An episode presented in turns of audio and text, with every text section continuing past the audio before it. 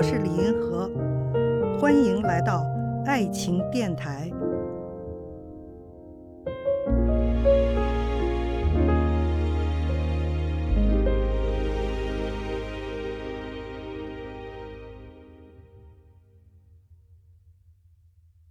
我的性别观呢，可以把它概括成四个要点吧。第一个呢，就是说性别这个东西，也许不只是两种。有很多说法了，有的说是三种。你比如说，特别早有一个性学家叫赫斯菲尔德，他就提出第三性这个概念。泰国呢，法律也是批准了第三性的存在。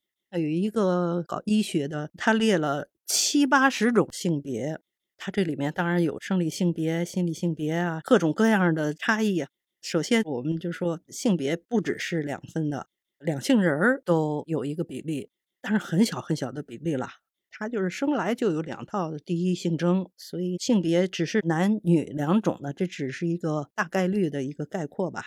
第二点呢，就是生理性别和社会性别它是有差异的。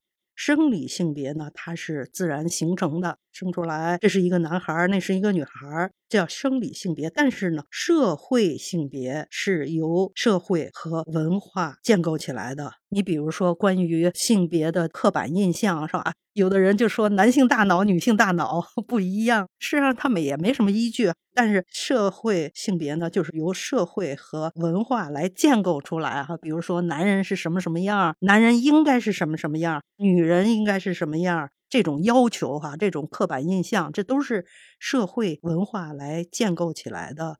这里面有一个特别有意思的例子，就是有一个叫玛格丽特的一个女社会学家吧，她有一次跑到一个太平洋的那个小岛上去调查，发现了几种跟一般的我们的社会很不一样的一些规范。比如说，在一个岛上是男权的，男强女弱，男主女从，这是一个岛；另外一个岛呢是完全反过来的，就是女主外，男主内，女的更有权。男的是比较辅佐的这样的一个角色，那这明显的就是说，这种东西它是社会建构起来的，按照他们自己的文化和习俗呢，生成了不同的社会性别观念。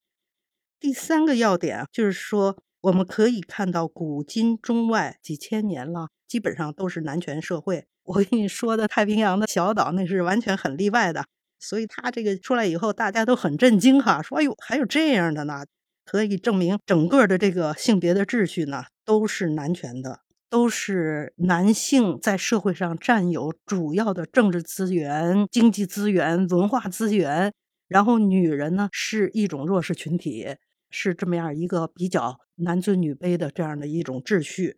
而这个情况现在进入现代社会以后，正在向男女平等的社会过渡，全世界都是这样，但是有的快，有的慢。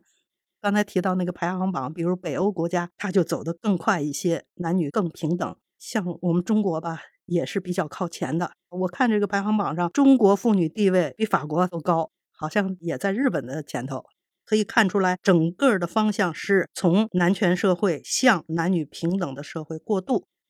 最后我要讲的一点就是说，我们在性别的权利关系走向上头，最终的目标就是争取男女平等。看见爱，感受爱，遇到爱。我是李银河，我们下期再见。